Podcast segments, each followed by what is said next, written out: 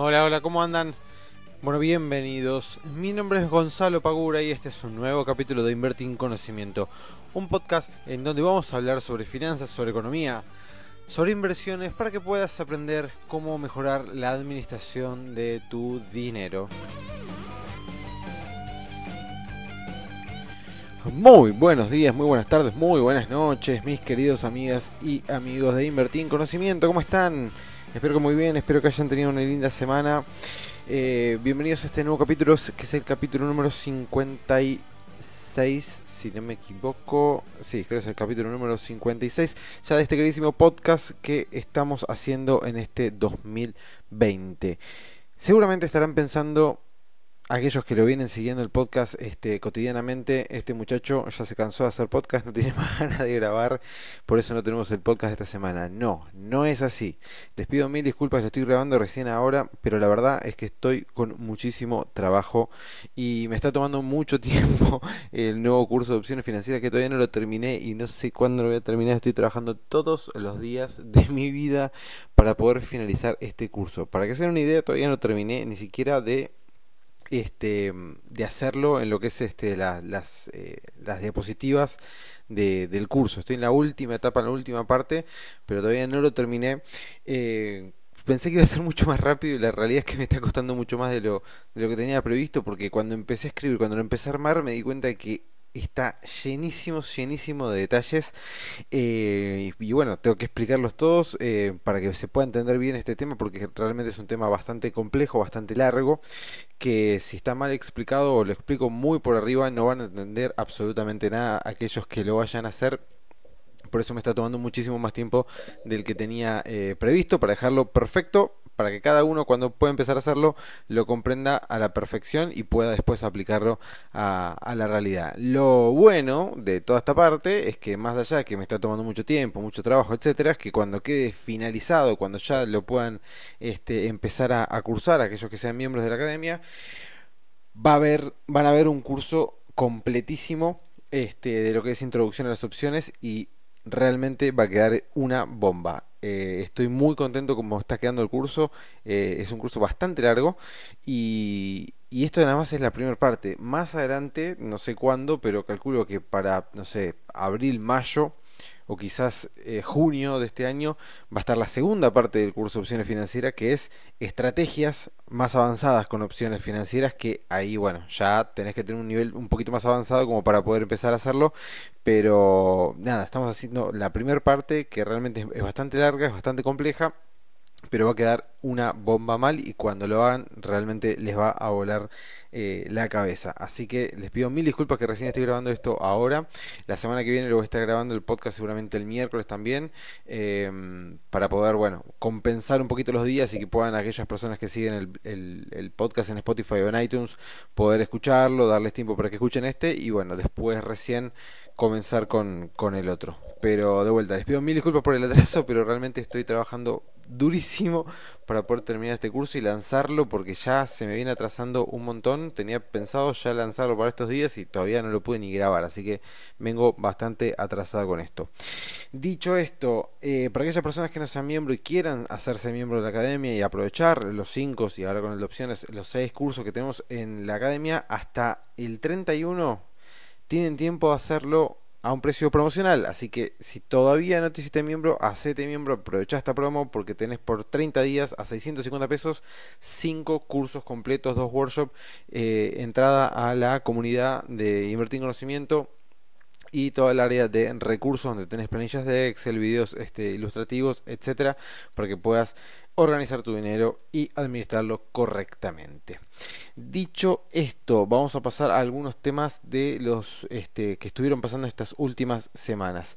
Como más relevante y más importante tenemos, bueno, la preocupación, la inestabilidad dentro de lo que son los mercados a raíz de este virus que comenzó en China, el coronavirus, que ya lo venimos siguiendo, aquellos que venimos leyendo todos los días los distintos diarios, que bueno, es un problema bastante preocupante porque hay personas que ya lamentablemente fallecieron y hay un montón de personas que están este, con, este, con este nuevo virus y que se está expandiendo por otros países. y esto los mercados los tiene bastante eh, preocupados.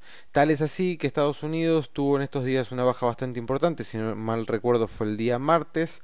A nosotros esto claramente también nos pega, porque si bien nosotros en Argentina todavía no tuvimos ningún caso positivo de este nuevo virus, la caída en la totalidad de los mercados indudablemente hace que nosotros también eso nos afecte. Em, ayer eh, tuvimos un día de baja, el día martes también tuvimos un día de baja, hoy jueves fue un día de baja para la mayoría de los papeles, algunos papeles terminaron positivos. Lo que fue interesante es que hoy Estados Unidos, para los que lo siguen en el mercado más al minuto a minuto, abrieron eh, abrieron cayendo casi en un 0,60% en los principales índices y después levantaron bastante. Levantaron bastante, que eso es un punto bastante positivo cuando analizamos, bueno, a ver cómo abre y cómo cierra. Bueno, abrió la baja y terminó cerrando casi este, en positivo en los índices de Estados Unidos y a nosotros eso también nos dio un poquito más de tranquilidad. Si bien algunas acciones este, terminaron en rojo, otras terminaron por lo menos no tan complicadas como se lo podía llegar a, prever. Esto nos da un indicio de que el día viernes, o sea 31, podríamos llegar a tener un viernes un poquito más tranquilo si nada este, malo puede llegar a pasar en, en, las próximas eh, horas. Así que esperemos que los mercados se tranquilicen un poco, esperemos que esto se solucione y se pierda esta incertidumbre a raíz de toda esta problemática de salud que estamos teniendo a nivel em, mundial. Por otro lado, tenemos el tema de, deuda, el tema de deuda bonaerense, eh, de la deuda que está tratando de negociar Kisilov con los bonistas, que también es un tema bastante particular y bastante preocupante para todas aquellas personas que sean tenedores de esos bonos y para todos los otros tenedores de bonos argentinos, porque si llega a caer en default, obviamente esto trae más incertidumbre a nuestro mercado y va a hacer que los precios caigan. Entonces, para aquellas personas que sean tenedores de bonos, hay que estar muy atentos a lo que pueda llegar a pasar en las próximas horas con el tema de negociación de la deuda bonaerense para ver de qué manera lo pueden llegar a, solucionar y que no repercuta eh, negativamente en los precios de los bonos. También tenemos ahora un poquito más de certeza donde el ministro Guzmán dijo que em, para lo que sería los eh, mediados de, de marzo estaría ya la propuesta de lo que es la deuda soberana de la Argentina para ver de qué manera se puede eh, negociar. Eso también claramente es muy importante porque a raíz de eso vamos a ver una suba o una baja en los precios de los bonos. Pero aparentemente desde el lado del FMI em, estarían dando eh, como el visto bueno, como que las conversaciones por lo menos están empezando a ser em, positivas. Vamos a ver qué es lo que pasa. Falta un tiempito más, tenemos todo febrero, principio de marzo, para ver cómo se van dando las distintas charlas entre nuestro gobierno y em, el Fondo Monetario Internacional para ver si pueden llegar a un acuerdo que nos sirva a nosotros y no nos perjudique en el corto plazo a aquellos tenedores de bonos para que no estén perdiendo em, su, su, dinero, obviamente en, concepto de, de, precio de bono, porque hay muchas personas que tienen los bonos comprados ya hace muchísimo tiempo, que están muy por debajo de las paridades, por lo cual hay varias personas que están teniendo bonos de arrastrándolos hace bastante tiempo em, a precios muchísimo más bajos de lo que lo compraron en su momento, así que vienen a pérdida en dólares con una pérdida bastante, bastante importante. Otro tema bastante em, fundamental que pasó en estos días fue el tema de los créditos UBA. Si ustedes mal este, no recuerdan, eh, antes de finalizar el gobierno de Mauricio Macri se había eh, hablado la posibilidad de que los créditos que estaban indexados en uvas se cambie la fórmula. Recordemos que los créditos en uvas hoy tienen la cuota congelada. Bueno, a raíz de eso, se había hablado en su momento que los créditos en UVA iban a dejar de estar indexados por inflación y que iban a empezar a indexar las, las cuotas de los créditos por el nivel de salarios. Bueno, esto no va a ser así. Eh, la fórmula se ratificó, va a seguir este, estando indexados por eh, inflación, por lo cual esto trajo bastante malestar, dado que, una vez más, te cambian lo que todo el mundo estaba previendo, de que se iba a cambiar la fórmula de indexación de, estos créditos, al final no va a ser así, va a seguir estando indexado por inflación, lo cual trajo bastante malestar. Según los cálculos que publicaron, hay un 26% de atraso por este congelamiento de las, de las cuotas de los créditos en uvas de lo que deberían haber aumentado. O sea, desde el momento que se congelaron hasta el día de hoy, bueno, tendrían que haber tenido un 26% de incremento en el valor de la cuota que hoy en día no lo pagaron todos los este, tenedores de estos créditos. Ese 26%, por lo que estuve leyendo, lo van a estar pagando. Eh, parcialmente, no van a estar pagando el 26% eh, en una sola vez, sino que lo van a estar pagando paulatinamente. Para esto autorizaron a los bancos eh, a computar como encajes créditos UVA incluidos en el mecanismo de compensación. ¿Qué quiere decir esto? Bueno, que los bancos podrán destinar parte del dinero que tienen inmovilizado en el Banco Central para financiar el porcentaje de las cuotas que no cobrarán durante el próximo año, así no pierden liquidez.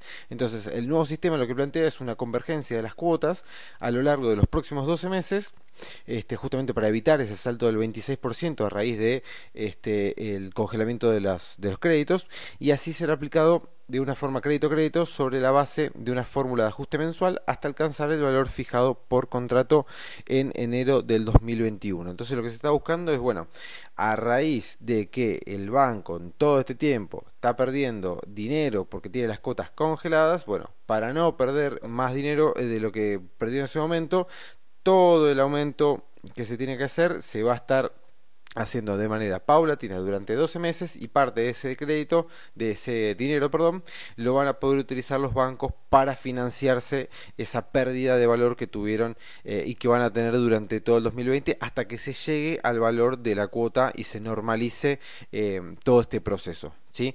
Esa es una forma básicamente de que bueno, las personas que tienen que pagar el crédito no tengan que pagar el 26% de una sola vez y que el banco también pueda financiar este, con parte del dinero que, que, cobra a través de los créditos UBA para poder tampoco perder este, liquidez en todo este proceso. Entonces se va a descongelar la cuota, van a empezar a pagar de vuelta los créditos hipotecarios eh, en uvas como lo venían haciendo con aumentos este, todos mensuales a raíz de la, inflación. No se va a modificar la fórmula, no se va a estar indexando por este, la estimación de salarios como lo tenían previsto en, el gobierno anterior de, Mauricio Macri, que fue una de las últimas cosas que dijo antes de, terminar su, su mandato. Obviamente que hay muchas quejas porque se esperaba otra cosa, así que le están reclamando al Banco Central que no está cumpliendo con las promesas que se habían hecho en, eh, se llama?, en campaña. Pero bueno, eso ya es otro tema. Otra de las cuestiones bastante importantes el Banco Central hoy bajó dos puntos la tasa de referencia, quedando en 48%. Si ustedes se fijan en el panel de cauciones, o las cauciones no están pagando casi absolutamente nada, sinceramente, están bastante, bastante eh, flojas. Ya les diría que eh, sí, ya están en tasas negativas con respecto a la inflación. O sea, si hoy tomás caución, estás tomando una tasa muy baja. Eh, si estás, perdón, si estás colocando cauciones, estás colocando cauciones a una tasa muy baja, que mientras escribo esto, estoy, mientras escribo no, mientras digo esto, estoy entrando a la página de mi broker para ver cómo cerraron las cauciones. Por ejemplo, a ver, vamos a hacer el índice de cauciones. Si hoy te querés caucionar al 10 de febrero, te dan una tasa del 25% anual, que es muy baja comparado hasta con un plazo fijo, te diría. Entonces, hoy las cauciones ya serían una opción de inversión a tasa negativa, no estarían este, superando la inflación ni a menos que tengamos una inflación de menos del 25% para el 2020, ¿no? Pero eh, difícilmente lleguemos a, a esos niveles. Eh, pero las cauciones de vuelta están quedando en tasas negativas están siendo una opción de inversión ya que está quedando casi en desuso, les diría.